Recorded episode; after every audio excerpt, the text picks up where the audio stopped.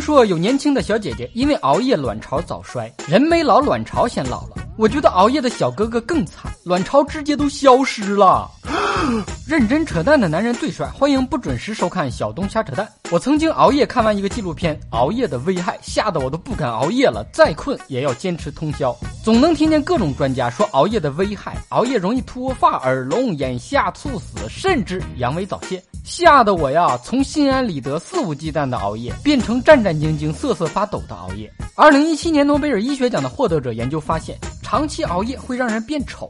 看了那么多熬夜的危害，这是唯一吓不到我的一点。哥的颜值绝对够熬上一段的，没办法，底子好，不熬夜也照样丑，凭实力丑。说熬夜会让人变丑的，纯属瞎扯淡。你看那些夜场女孩，一个个那叫漂亮，你们这些专家就没发现吗？啊，也是，整天熬夜研究熬夜的危害呢。没去过夜店也很正常。每天我们的奢想，晚上早点睡，早上早点起。每天我们的现实，晚上睡不着，白天睡不醒，想用白天补觉来弥补熬夜少睡的觉，觉不但没补回来，工资还被老板扣了。这个故事告诉我们，熬夜不但会变丑，还会变穷。熬夜可以，但你不要让别人知道你熬夜，这是个面子问题。熬夜只能证明你没有性生活，没有什么可干的。